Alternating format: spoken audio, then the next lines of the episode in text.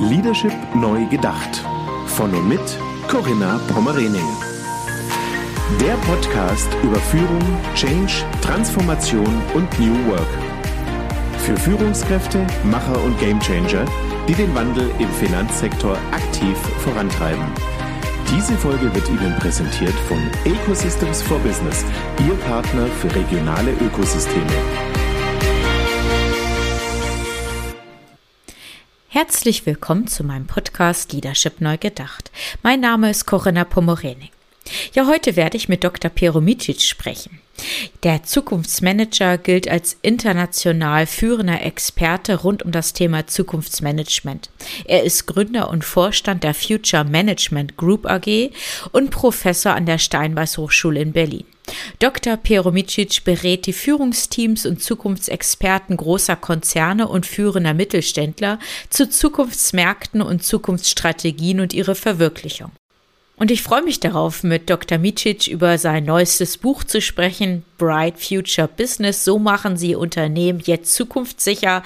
Was für ein hochaktuelles Thema mit, mit Sicherheit ganz vielen Impulsen und Inspiration für unsere Zuhörerinnen. Ja, von daher herzlich willkommen. Schön, dass Sie da sind, Herr Dr. Micic. Wunderschönen Abend. Hallo. Sie sind preisgekrönter Autor verschiedene Bücher. Sie sind Professor für Foresight und Strategie. Also von daher will ich jetzt auch wirklich die Zeit nutzen, um mit Ihnen ins Plaudern zu kommen zum Thema ähm, ja ihrer ihrer Forschung und auch ihrer natürlich ihrer Praxiserfahrung. Lassen Sie uns doch darüber sprechen. In Ihrem Buch schreiben Sie ja, dass tatsächlich die wichtigste Unternehmer und auch die bedeutendste Leadership-Aufgabe die Entwicklung des Zukunftsbildes Bildes ist. Vielleicht starten wir das mal so ein bisschen als soften Einstieg, äh, Herr Micic. Das war einfach nochmal auch beleuchten, warum ist es so wichtig, dass sich Unternehmer oder jetzt auch übertragen Leader, Führungskräfte mit dem Thema Zukunftsbild beschäftigen? Wenn Sie ein Puzzle zusammensetzen wollen in einem Team, dann brauchen Sie eine plane Fläche, 10.000 Teile.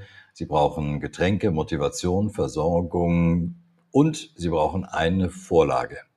Menschen ohne Vorlage puzzeln zu lassen, ist gemein und sehr ineffizient. Und Mitarbeitende in einem Unternehmen puzzeln zu lassen ohne Vorlage ist zudem auch noch teuer. Ähm, Leadership bedeutet, eine Bewegung zu erzeugen. Bewegung braucht Richtung, Richtung braucht ein Ziel und idealerweise ein langfristig großes Ziel, ein Zukunftsbild. Ich glaube, dass man ohne Zukunftsbild gar nicht führen kann, weil wo führt man denn dann hin? Und es gibt zwei Teile eines Zukunftsbildes. Das äußere Zukunftsbild, also wie sieht der Markt in Zukunft aus? Wie sieht das Umfeld aus? Äh, wovon gehen wir aus, dass es kommt? Wovon gehen wir aus, dass es nicht kommt? Was überrascht uns möglicherweise? Und dem inneren Zukunftsbild, was wollen wir für eine Zukunft gestalten und was planen wir dafür zu tun?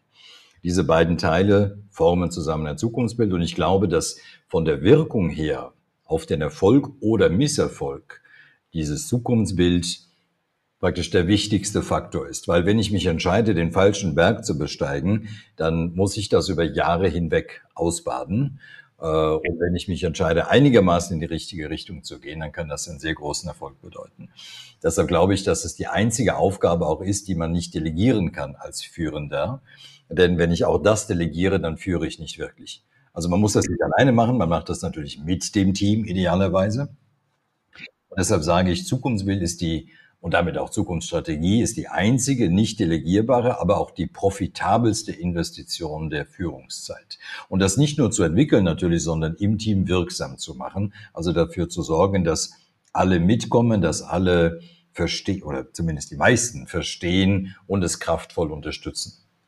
Mhm. Und wie so Nordstern quasi dann die Mannschaft führt.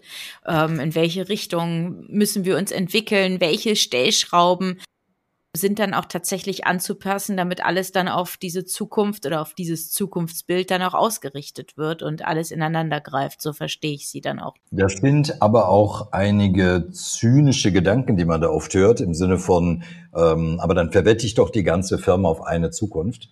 Das ist ähm, falsch, weil man eben auch das äußere Zukunftsbild haben muss und es immer wieder auch anpassen muss. Äußeres Zukunftsbild heißt, in welche Welt entwickeln wir uns da? Und wenn wir sehen, dass unsere Annahmen falsch sind, dass sie beginnen falsch zu sein, dann muss man das Zukunftsbild auch ändern. Also das ist eine periodische Baustelle.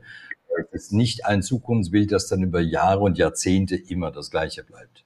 Gerade in unserem dynamischen Umfeld ist es genau. ja unmöglich, an einem Zukunftsbild über mehr, mehrere Jahre festzuhalten, ohne da Nachjustierung vorzunehmen, oder?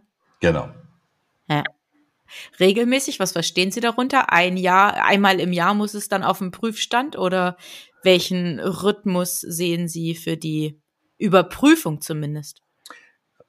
Wenn man das richtig gemacht hat, dann ist jeder Mensch in der Organisation so ein Sensor dafür, was sich im Umfeld bewegt. Äh, das heißt also, es muss auch ad hoc möglich sein, Strategie zu überdenken, zu ändern.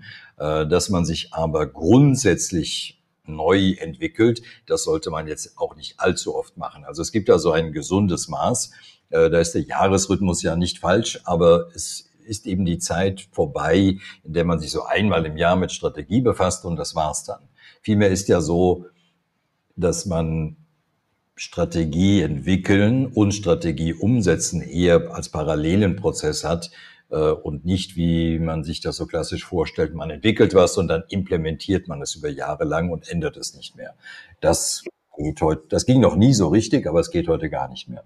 Wenn wir über die Entwicklung des Zukunftsbildes sprechen, haben Sie da vielleicht auch ja Tipps oder einfach auch aus Ihrer Erfahrung Impulse, wie man das am besten auch angeht, also optimalerweise, was muss berücksichtigt werden, welche Analysen, Analysephasen braucht es vielleicht auch? Wenn man den Menschen ins Gehirn schaut unter dem MRT, dann kann man sehr klar erkennen, dass es uns schwerfällt, uns überhaupt Zukunft vorzustellen vor allen Dingen unsere eigene Zukunft vorzustellen. Also es gibt tatsächlich unter dem MRT deutlich mehr Feuer, wenn wir im Hier und Jetzt sind, als wenn wir aufgefordert werden, uns die Zukunft vorzustellen. Das heißt, das ist schwierig für den Menschen.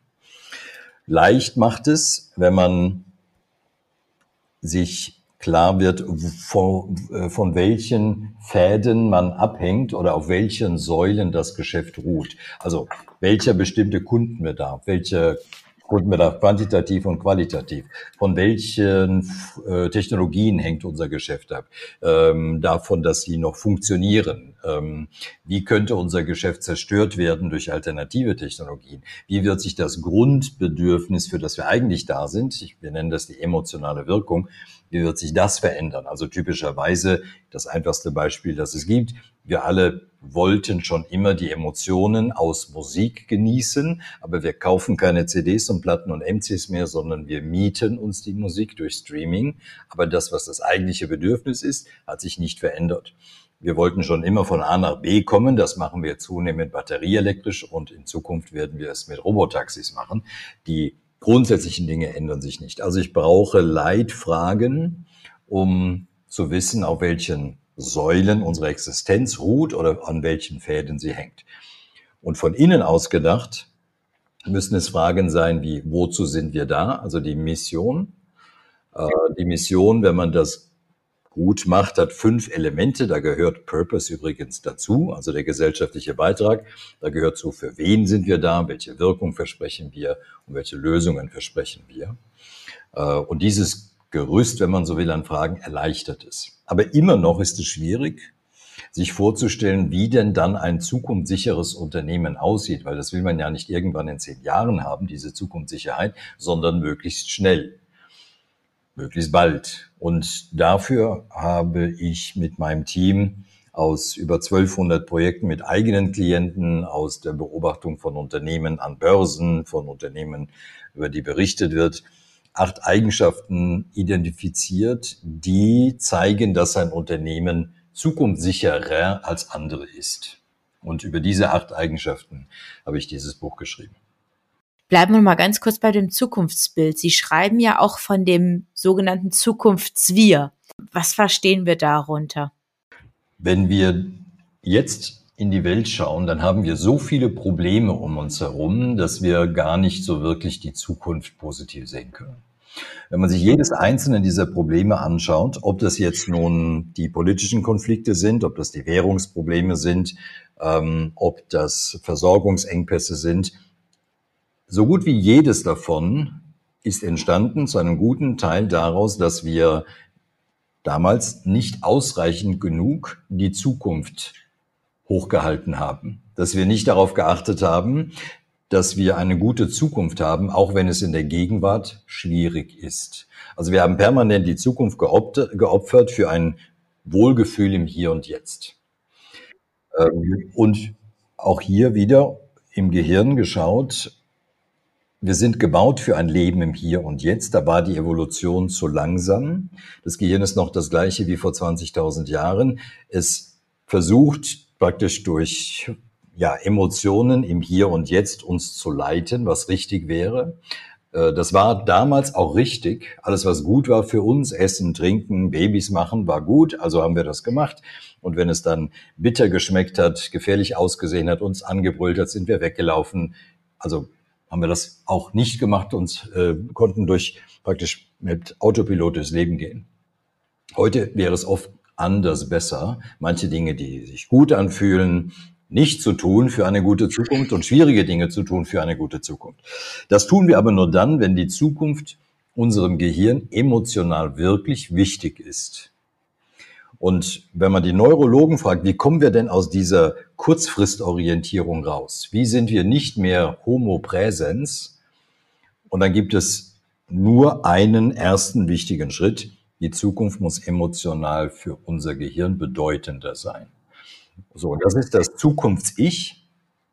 Mein zukünftiges Ich, wenn mir das wichtig ist, wenn ich das permanent vor mir habe, wenn ich es sozusagen liebe, wenn ich ihm nicht schaden will, sondern es fördern will, dann bin ich bereit, im Hier und Jetzt mehr zu tun und zu lassen, was ja schwieriger ist, damit meine mhm. Lebensqualität über das gesamte Leben maximiert wird. So, das individuelle Zukunfts-Ich in einer Firma, in einer Familie, in einem Verein, in einer Stadt, in einem Land ist das Zukunftswir. Das ist den Menschen immer weniger wichtig als das Zukunfts-Ich, aber ein gemeinsames Zukunftswir sorgt dafür, dass man langfristorientierter handelt. Und es gibt ja mittlerweile mehrere Studien über viele Jahre auch, die zeigen, Organisationen, Menschen, die langfristorientierter denken und handeln, sind letztlich auch erfolgreicher.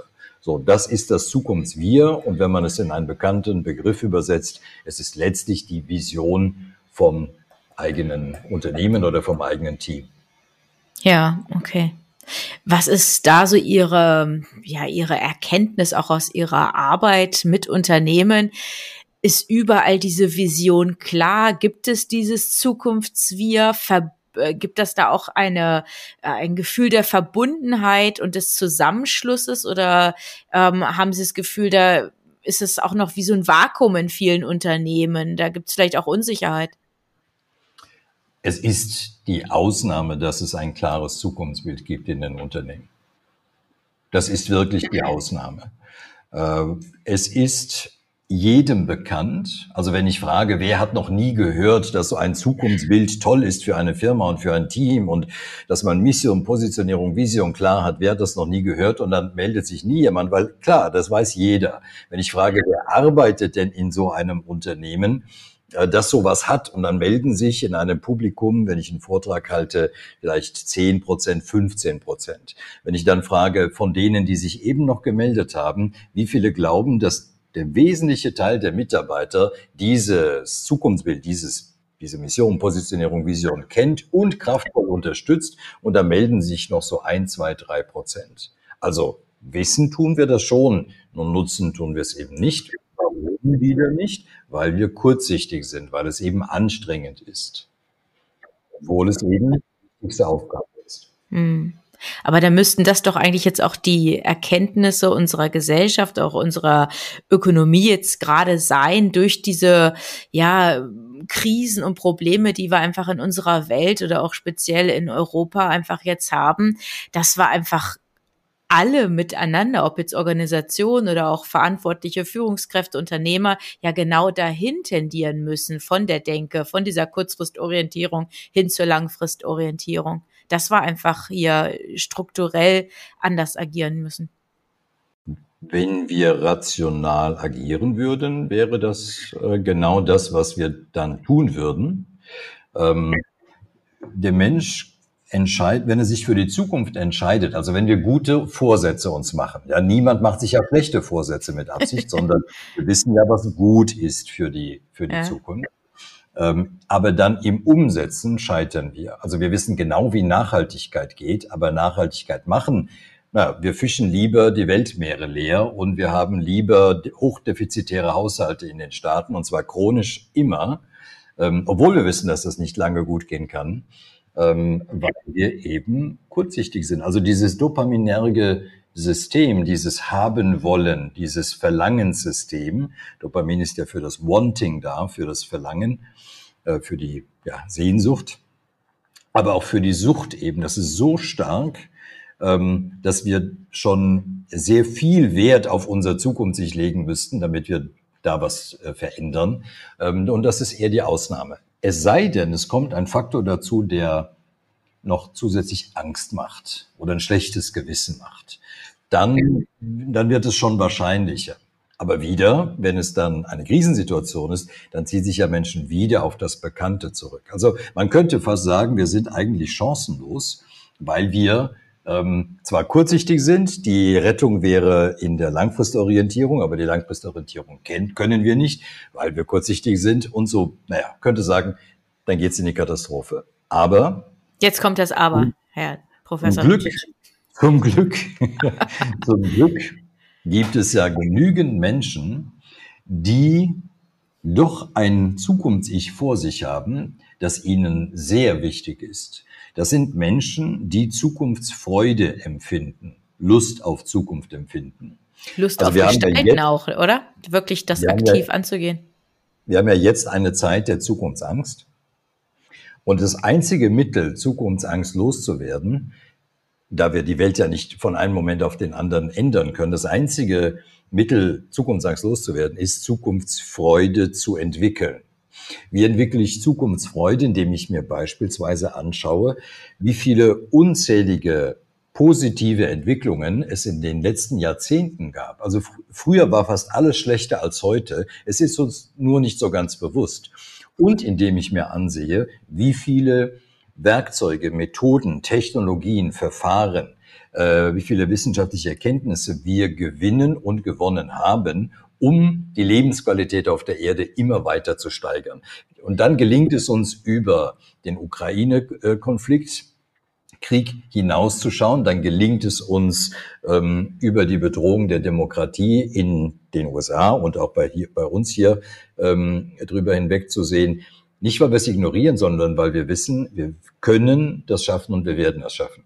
Und diejenigen Menschen, die diese Zukunftsfreude empfinden, das sind die wirklich wirksamen Leader, die uns ein glaubwürdiges, kein geträumtes, ein glaubwürdiges Bild von einer erstrebenswerten Zukunft und auch einer realisierbaren Zukunft geben. Da klingt ganz viel Optimismus mit. Aus zwei Gründen. Zum einen äh, weil ich glaube, dass es gar nicht anders sein darf, wenn man an der Zukunft arbeitet. Äh, und zum anderen, weil ich glaube, dass das der einzige, die einzige Haltung ist. Also es muss ja ein realistischer Optimismus sein. Äh, wir, wir haben unzählige, riesige Herausforderungen vor uns. Also wenn wir sehen, was künstliche Intelligenz, Robotik, äh, Gentechnik mit unserer Welt macht, ähm, was wir praktisch selbst damit machen, weil wir haben es ja entwickelt, dann werden wir in vielem ganz neu denken müssen. Wir müssen Arbeit neu definieren, wir müssen Einkommen neu definieren. Äh, da ist schon viel vor uns und den meisten Menschen macht das leider Angst. Also ich erlebe das immer wieder in äh, Gesprächen, Vorträgen, Beratungen, Projekten. Ähm, es ist die Ausnahme, dass man diese Entwicklungen positiv annimmt.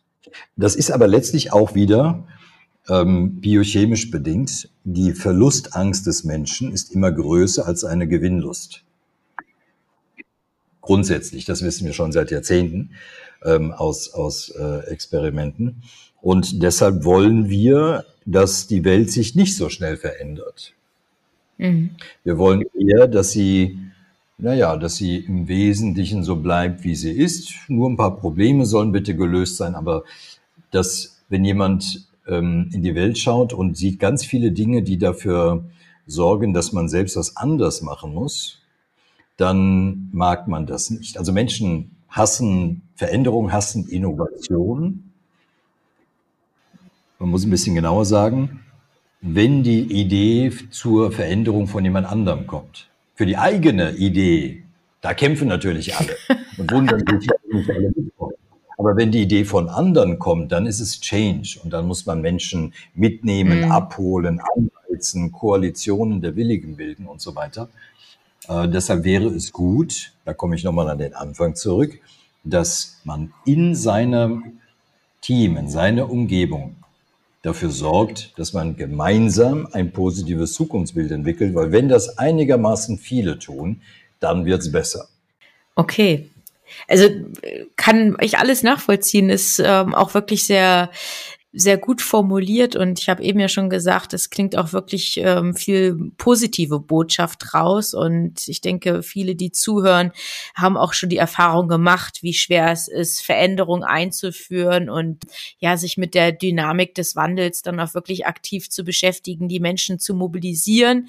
Ähm, aber genau das ist ja die Aufgabe. Also von daher, ähm, ja, können wir nur dafür plädieren, sich weiter damit aktiv auseinanderzusetzen und ja, sich besser bestmöglichst für diese positive Zukunft dann auch zu engagieren. Ich würde gerne noch mal an den Anfang zurückkommen. Da haben Sie das Stichwort äußeres Zukunftsbild schon ganz kurz angerissen. Sie beschreiben ja in Ihrem Buch, dass sich die Märkte in den nächsten Jahren noch radikaler verändern werden. Also hier kommt es ja immer auf die eigene Wahrnehmung drauf an. Gab es schon radikale Veränderungen in den letzten Jahren? Vielleicht in Teilen, vielleicht äh, geht es auch noch radikaler. Ähm, vielleicht können Sie das nochmal auch erläutern. Inwiefern meinen Sie das? Inwiefern werden sich Märkte verändern? Und vielleicht können wir auch auf die Frage noch zu sprechen kommen, was sind denn eigentlich die Treiber dafür? Seit ungefähr den 1950er Jahren hätte man jede wissenschaftliche Arbeit und jedes Buch beginnen können mit in einer Zeit unendlich schneller Veränderung. Äh, wir haben das diese 50, 60, 70 Jahre lang gemacht und es wird ja nicht langsamer. Äh, heute ist es so schnell, ist die Veränderung so schnell, dass wir sie uns vor 20, 30 Jahren noch gar nicht haben vorstellen können. Im Wesentlichen ist das getrieben von Entwicklungen, die aber schon in den 50ern begonnen haben. Die erste Konferenz über künstliche Intelligenz fand 1956 statt und die haben auch schon über neuronale Netze gesprochen. Wir sind jetzt aber in dieser Zeit des exponentiellen Wachstums, das wir gerade zu spüren beginnen. Was in diesem Jahr 22 passiert ist, an der Leistungsfähigkeit sogenannter großer Sprachmodelle, Large Language Models, ähm, und passiert ist an der Leistungsfähigkeit dieser Systeme, die Text zu Bildern machen, ist unfassbar. Das ist drastisch. Also die Verdopplung der Leistungsfähigkeit ist dann nicht mehr in ein paar Jahren, sondern Monaten. Das werden Wochen sein, werden Tage sein, äh, so dass wir dann irgendwann gar nicht mehr verstehen, was da passiert. Äh, der, der wesentliche Treiber davon ist letztlich, dass wir das mächtigste Werkzeug, das wir bisher hatten über die Jahrtausende, nämlich unser Gehirn, erweitert haben, um elektronische Gehirne, um neuronale Netze, eben um künstliche Intelligenz in ihren verschiedenen Formen. Und damit verändern wir unsere Möglichkeit, äh, Biotechnologie zu verstehen, Biotechnologie zu nutzen. Damit verändern wir die Möglichkeit, dass Fahrzeuge selbst fahren durch komplexeste Fahrsituationen. Damit äh, schaffen wir es, dass wir mit Wesen kommunizieren können, die so aussehen wie Menschen, die alle Fragen dieser Welt beantworten können. Da sind wir heute schon, äh, ohne dass wir merken, dass das gar kein Mensch ist. Damit entwickeln wir Robotik so weit, dass sie wirklich humanoid wird und ja, immer dem Menschen ähnlicher wird. Äh, damit verändern wir wie wir Energie gewinnen. Damit haben wir den Preis für eine Kilowattstunde Speicher in äh, Lithium-Ionen und Lithium-Eisenphosphat-Akkus äh, in den letzten zehn Jahren um über 90 Prozent reduziert. Die Kosten für Photovoltaik drastisch reduziert in gleicher Weise äh, und so weiter. Also all diese Entwicklungen sind letztlich alle positiv, aber sie sorgen natürlich dafür, dass Bestehendes in Frage gestellt wird. Also wie wir Energie gewinnen, wie wir transportieren, wie wir kommunizieren, wie wir heilen, äh, auch wie wir uns ernähren. Also selbst die Versorgung des Menschen mit Proteinen wird sich in den nächsten Jahren äh, drastisch verändern. Ähm, es hat begonnen mit pflanzlicher Nahrung, aber es wird ähm, ja möglicherweise auch äh, Verfahren werden sich verbreiten, mit denen wir ja gar keine Landwirtschaft der klassischen Form mehr brauchen. Äh, und wenn, dann brauchen wir keine Pestizide mehr dafür, weil wir mit CRISPR die Pflanzen entsprechend äh, entwickeln können. Das alles liegt vor uns und das alles sind erstmal hervorragende Nachrichten. Der Treiber dafür ist im Wesentlichen alles das, was mit künstlicher Intelligenz zusammenhängt und natürlich die Natur des Menschen, sich entwickeln zu wollen. Zu wachsen in dem, was man kann, zu wachsen in dem, was man ist, auch zu wachsen in dem, was man hat. Bei uns ist Wachstum jetzt eher qualitativ angesagt. In vielen Teilen der Welt ist es noch quantitativ. Letztlich aber geht es immer um Lebensqualität und die darf eigentlich ewig wachsen. Wenn es in einer zirkulären Wirtschaft ist, die die Umwelt nicht belastet, dann ja, ist Wachstum auch vollkommen in Ordnung und auch nicht schlecht. Das meint die Aussage, unser Umfeld in unserem äußeren Zukunftsbild müssen wir berücksichtigen, dass in unserem Umfeld die Welt sich so stark verändern wird, wie sie das noch nie getan hat in den nächsten Jahren. Ähm, das ist vollkommen bewertungsfrei. Also es ist eine, ich nenne das die blaue Zukunftsbrille, das ist ein rationaler Blick auf das, was zu erwarten ist. Mhm. Ähm, es ist nicht eine Präferenz. Ich sage nicht, dass das immer alles ganz toll ist. Wir werden ganz viel auch an Gefahren sehen. Künstliche Intelligenz hat kürzlich in sechs Stunden 40.000 Chemiewaffen entwickelt. Ähm, das gibt es natürlich auch, aber in gleicher Weise kann sie eben Medikamente entwickeln helfen. Wir dürfen das Ganze verstehen als ein Instrument, das den Menschen produktiver macht, das den Menschen auch kreativer macht. Immer in der Kombination. Das einzig Falsche, was wir tun können, ist Angst haben davor, beobachten, wie es immer besser wird und hoffen, dass man es noch in die Rente schafft. Sondern mhm. am besten, wenn man Profi ist, nutzt man die neuen Werkzeuge. Also Grafikdesignerinnen würden jetzt bitte nicht diesen DAL-E-System ähm, zuschauen, wie es praktisch wunderbar in, in, innerhalb von Sekunden visualisiert, was sich Menschen vorstellen können, in verschiedenen Stilen, sondern es selbst nutzen, um für die Auftraggeber äh, und die Klienten schlicht besser sein zu können. Da gäbe es jetzt noch ganz viel zu sagen, aber letztlich sind es tatsächlich äh, Entwicklungen vor uns, die ja, die die Menschen noch nicht so richtig auf dem Schirm haben. Okay. Ja, wunderbar. Vielen Dank für diese ersten Facetten, die Sie hier eben gerade beschrieben haben. Und wir verlinken ja auch Ihr Buch. Also wer dann vielleicht noch weitere Impulse und Anregungen für mögliche Zukunftsszenarien dann einfach auch ähm, ja erkennen möchte, der kann ja dann zu Ihrem Buch, Buch greifen. Ich würde gerne die Überleitung zu Ihrem optimalen Zukunftsbild schaffen zum Bright Future Business ist ja auch der der Titel ihres Buches. Vielleicht erklären Sie an der Stelle noch mal so diesen Ansatz. Was steckt hinter Bright Future Business? Ich habe diese Arbeit begonnen, als ich Student war, habe das Unternehmen gegründet vor 31 Jahren mit der gleichen Mission wie heute, nämlich Menschen, die in Führungsrollen sind, zu helfen, mehr von der Zukunft zu sehen, zu verstehen und zu haben. Und dabei gibt es immer ja, Zukunftsstrategien, Empfehlungen, Möglichkeiten, die man nutzen könnte. Und es gibt auch Millionen von Ratgebern, die sagen, was man tun muss, um irgendwie erfolgreich, nachhaltig und glücklich zu sein. Die Frage aber, wie sieht denn ein zukunftssicheres Unternehmen tatsächlich aus, wird kaum wirklich beantwortet. Die Antworten liegen dann wieder darin, du musst das tun, das tun, das tun, das tun. Aber woran erkenne ich ein Unternehmen, in das ich gerne investieren würde, bei dem ich mich gerne bewerben würde, das ich gerne kaufen würde? Woran erkenne ich das? Und woran erkenne ich ein Unternehmen, das ich auch aus meinem Unternehmen praktisch schaffen will? Also wohin ich es transformieren will.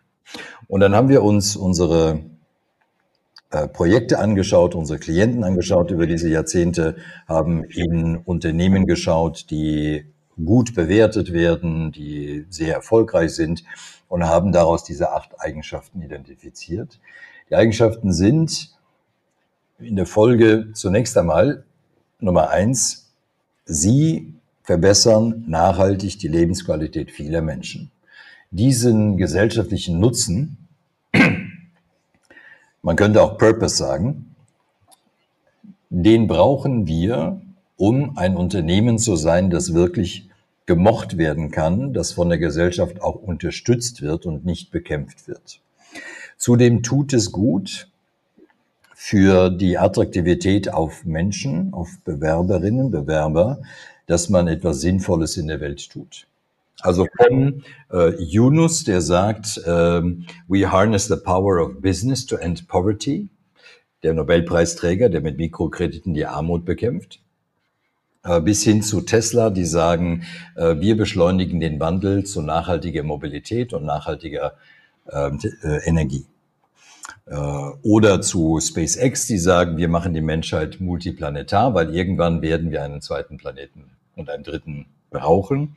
Oder eine Firma Planted aus der Schweiz, die sagt, wir ähm, schaffen pflanzenbasierte ähm, Nahrung, die schmecken kann wie Fleisch, äh, weil wir damit mehrere Probleme lösen, vom Klimawandel bis zum Tierleid. Zweites, wir arbeiten an großen, realisierbaren Zukunftschancen. Das heißt, die Firma hat ähm, eine Entwicklungsroute vor sich, die zeigt, wie groß das Potenzial noch ist, vor dem man steht. Und dass man glaubwürdig dieses Potenzial auch erschließen kann. Ich habe in dem, in dem Buch aus verschiedenen Gründen äh, die Firma Tesla als ein durchgehendes Beispiel verwendet. Die wollen nochmal praktisch 15 mal mehr Autos verkaufen als jetzt. Also sie wollen so viel verkaufen, wie Toyota und VW insgesamt zu ihrer besten Zeit Autos verkauft haben. Dann kommt das Robotaxi-Geschäft, das ist noch größer als die 20 Millionen. Dann kommt das Energiegeschäft, das ist noch mal größer. Und dann kommt das Geschäft mit ähm, humanoiden Robotern. Das ist praktisch das ultimative Produkt, auf das die Menschheit ja vielleicht gewartet hat, vielleicht darauf hinarbeitet. Aber das sind 30, 40 Jahre Potenzial. Drittes Kriterium, Viele Kunden kaufen gerne viel zu profitablen Preisen. Eine Firma Apple verdient immer noch 75 Prozent aller Gewinne auf dem gesamten Smartphone-Markt. Ähm, Tesla hat mit 30 Prozent die höchste Rohertragsmarge, obwohl sie so jung sind und obwohl sie eigentlich noch ein kleiner Hersteller sind. Äh, die machen in einem Werk in zwei, drei Jahren so viel wie Audi in 19 Werken an Autos. Also diese diese, diese, dieser Kostenvorteil ist, ist da unglaublich. Das hat auch was mit Anziehungskraft zu tun, die eben viel mit Emotionen ähm, zu tun hat, die die Kunden haben und weil sie das Unternehmen gerne unterstützen. Äh, vier, exzellente Mitarbeiter kommen, bleiben und engagieren sich gerne, weil man sie zum ja, zu einer besseren Zukunft einlädt, daran mitzuwirken. Das kann natürlich eine dieser großen Stories sein. Das kann aber auch so sein, wie der Johannes Winkelhofer mit der Firma Ibis, äh, der sagt, wir machen ja Ketten traditionell, mittlerweile haben sie auch andere Geschäftsfelder, aber wir zeigen über die nächsten 100 Jahre tatsächlich, hat er ein Bild gemalt und hat seine Mitarbeitenden eingeladen, um daran mitzuwirken, um zu zeigen, du kannst sogar bei uns, bei der unbekannten Ibis, kannst du technologische Faszination ausleben und erleben. Äh, Faktor 4, unsere Produktivität ist an der Spitze der Branche nochmal Tesla genommen. Herbert Dies, Ex-Vorstand von VW, sagt, Tesla schafft ein Auto in 10 Stunden, wir brauchen 30. Ähm, diese Produktivität ist praktisch ungekannt. Woher kommt die Produktivität im Wesentlichen? Aus Kultur, multipliziert mit Technologie. Ähm, Produktivität ist für den Mittelstand enorm wichtig, weil die kleinen Unternehmen immer weiter zurückfallen in der Produktivität gegenüber den großen. Äh, Faktor 5, ähm, ihre Wettbewerber haben es schwer, sie zu kopieren. Niemand konnte bisher IKEA kopieren, weil IKEA ein komplexes Geschäftsmodell ist. Unser Klient FPZ, also Forschungs- und Präventionszentrum, hat eine, ein, ein Muskeltrainingskonzept mit 200 äh, Lizenznehmern, praktisch nicht kopierbar in dieser Form. Also es bewusst Wettbewerbern schwer zu machen, zu kopieren. Nächster Faktor, sie sind geschützt gegen strategisch-technische Disruptionen. Ähm, Europapark hat die größte Chance wie auch die größte Bedrohung in virtueller Realität. Da haben wir vor bestimmt 10, 12 Jahren mit denen äh, dran gearbeitet. Heute ist virtuelle Realität eine genutzte Chance und Teil des Konzepts. Oder Rügenwald der Mühle. Rügenwald der Mühle, früher war alles Fleisch und musste, ja, da waren die, wurde mit großen äh, Würsten und Hühnen und so weiter ähm, der, äh, geworben und jetzt vegetarische und vegane Produkte. Genau, macht, der größten, macht den größten Anteil. Ähm, und ähm, dann ist das Unternehmen ist eine Freude für die Anteilseigner und die Mitarbeitenden natürlich. Da gehört auch dazu, dass die Zahlen stimmen, dass die Verschuldung äh, vertretbar ist oder klein ist. Äh, dazu gehört, dass auch gerade in kleinen Unternehmen der Betrieb des Unternehmens kein Opfer an Gesundheit und Lebensqualität fordert. Äh, und viele kleine Unternehmerinnen und Unternehmer, naja, beuten sich ja selbst aus. Ja, Herr Professor Mitschit, ich denke, das sind ja acht Eigenschaften, die ja ganz eindeutig wirklich die, die Chancen auch identifizieren und auch die notwendigen Hebel auch deutlich machen, wo Unternehmen ansetzen können oder ja, vielleicht stringenter formuliert ansetzen müssen, um da auch ihre Zukunft, ähm, ihre Zukunft aktiv zu gestalten. Wenn wir über diese Hebel sprechen, vielleicht können Sie noch beispielhaft auch Aktivitäten noch mal kurz aufzeigen, die vielleicht auch Unternehmen jetzt nutzen können anhand dieser acht Eigenschaften, um ja ihr Bright Future Business ähm, aktiv auch anzugehen. Vielleicht nicht zu jedem, zu jeder Eigenschaft, aber vielleicht mal so ausschnittweise. Ja, weil es ist tatsächlich so, dass zu jeder der Eigenschaften die Aktivitäten unterschiedliche sind. Also nehmen wir mal die Produktivität. Ja. Alles das, was wir über Zukunftstechnologien so wahrnehmen, in den Medien, in den sozialen Medien, in den Posts, in Geschichten, Vorträgen und so weiter, hat zu einem guten Teil Produktivitätsauswirkungen. Also es macht uns produktiver. Alles, was KI kann, macht uns produktiver. Alles, was Robotik kann, macht uns produktiver. Und die Frage muss dann immer sein, wie kann ich für meine Kunden, für meine Patienten, für meine Mandanten produktiver werden? Welche äh, Werkzeuge, die auf KI basieren oder KI nutzen, kann ich einsetzen? Also die Frage ist ja nicht, ich kaufe mir jetzt KI und dann irgendwie, keine Ahnung, wird das dann gut, sondern ich habe ja Software. Da muss ich diejenige wählen von einem Hersteller, von einem Anbieter, der KI aggressiver nutzt oder innovativer nutzt als andere. Äh, ich habe, ich nutze Werbemittel, Marketingmittel. Äh, da muss ich solche nutzen, die KI unterstützt sind. Ich habe Analysemittel, ich habe zum Beispiel diagnostische Geräte in einer Arztpraxis. Also muss ich äh, schauen, dass ich KI nutzen kann für die Diagnose. Denn wir können auf, auf äh, X-Ray-Bildern können wir bis zu 28 Infektionskrankheiten in der Lunge erkennen, binnen Bruchteilen von Sekunden, inklusive Tuberkulose und Covid-19. Das kann ein Mensch nicht mehr. Also das geht gar nicht. Jetzt wird der Mensch dadurch aber nicht arbeitslos, sondern hat mehr Zeit, sich um Patienten zu kümmern und kann sich sogar genauer und mehr um die Patienten kümmern, die dann tatsächlich auch infiziert sind. Also diese, diese Produktivitätsfortschritte äh, zu nutzen.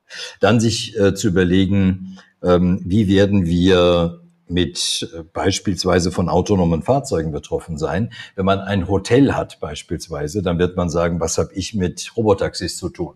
Aber genau genommen werden Robotaxis auch so eingesetzt werden, dass man sich welche mieten kann, die wie Hotelzimmer ausgestattet sind. Das sind rollende Hotelzimmer. Da lässt man sich dann hinfahren zu dem Ort, muss gar nicht aussteigen, auspacken, einpacken, einchecken, auschecken und so weiter, sondern bleibt einfach dort vor Ort und fährt wieder zurück. Das heißt, autonome Fahrzeuge, künstliche Intelligenz dahinter werden auch Hotels betreffen.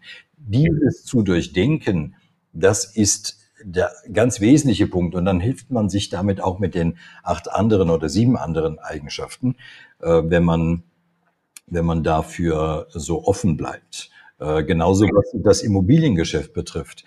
Äh, Menschen kaufen sich Eigentumswohnungen in den Städten und kaufen sich zwei Parkplätze dazu. Die Parkplätze werden in Zukunft deutlich weniger ausgelastet sein. Wenn wir tatsächlich bis zum Ende des Jahrzehnts erleben, dass autonome Fahrzeuge zu wachsen beginnen, die Zahl autonomer Fahrzeuge, dann werden die Straßen immer voller und die Parkplätze immer leerer, weil diese Autos eben 18, 19, 20 Stunden lang fahren, äh, was sie unendlich billig macht, also den Kilometer unendlich billig macht, so dass es sich kaum lohnt, ein eigenes Auto zu haben und die Parkplätze eben leer sein werden. Ähm, die Wohnungen vermutlich in Städten werden zumindest mal nicht mehr im Preis steigen, vielleicht sogar im Preis sinken, weil man nicht mehr in der Stadt sein muss, um zu arbeiten. Also nicht nur wegen der autonomen Erste Fahrt. Tendenzen können wir doch jetzt schon erkennen. Genau, sondern auch wegen der Telekommunikation, weil wir das gleiche Bedürfnis mit Menschen sich zu begegnen, Menschen zu begegnen, haben wir ja entweder über Zoom oder Zencaster oder eben durch das Auto. Ja, ähm, dann wird auf dem Land werden Immobilien aber möglicherweise wieder teurer. Äh, die, die, die Zahl der betroffenen Branchen, die aber auch Chancen hat, ist unendlich. Ähm, das zu durchdenken, das sind das ist praktisch die Voraussetzung. Und dann kann ich erst wissen, was mache ich mit der Produktivität? In welchen Geschäftsfeldern soll ich sein? Welche Skills, welche Fähigkeiten braucht mein Unternehmen, brauchen meine Mitarbeiter in Zukunft mehr und welche nicht mehr? Das leitet sich dann ab, genau. Ja. Ja, Herr Professor Micic, also vielen Dank für die Erläuterung und ja auch für die Bilder, die Sie uns hier aufgezeigt haben. Und ich glaube, uns ist, also mir und hoffentlich auch den Zuhörenden, klar geworden, was ein zukunftssicheres Unternehmen auszeichnet und wie wir Leader, Unternehmenslenker, Unternehmer wirklich auch aktiv Zukunft gestalten können und was die ersten Schritte auch sind, das nicht alleine anzugehen, sondern natürlich auch schnellstmöglich das Team mitzunehmen auf diese Reise, das Zukunftsbild zu entwickeln, wenn es das auch noch nicht gibt in den Unternehmen.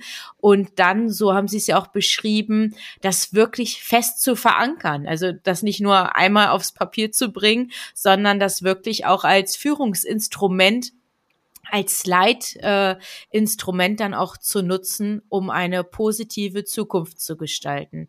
Gebe ich das so als äh, Kurzresümee richtig wieder? Absolut. Und aus, den, aus dem Erleben kann ich sagen, dass das nur diejenigen tun werden, denen es gelingt, entweder ihre Zukunftslust und Zukunftsfreude aufrechtzuerhalten, weil sie sie sowieso schon haben.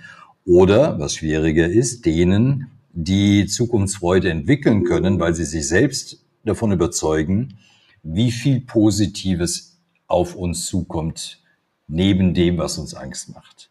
Diejenigen, die an der Zukunft arbeiten wollen und das als einen Zwang empfinden,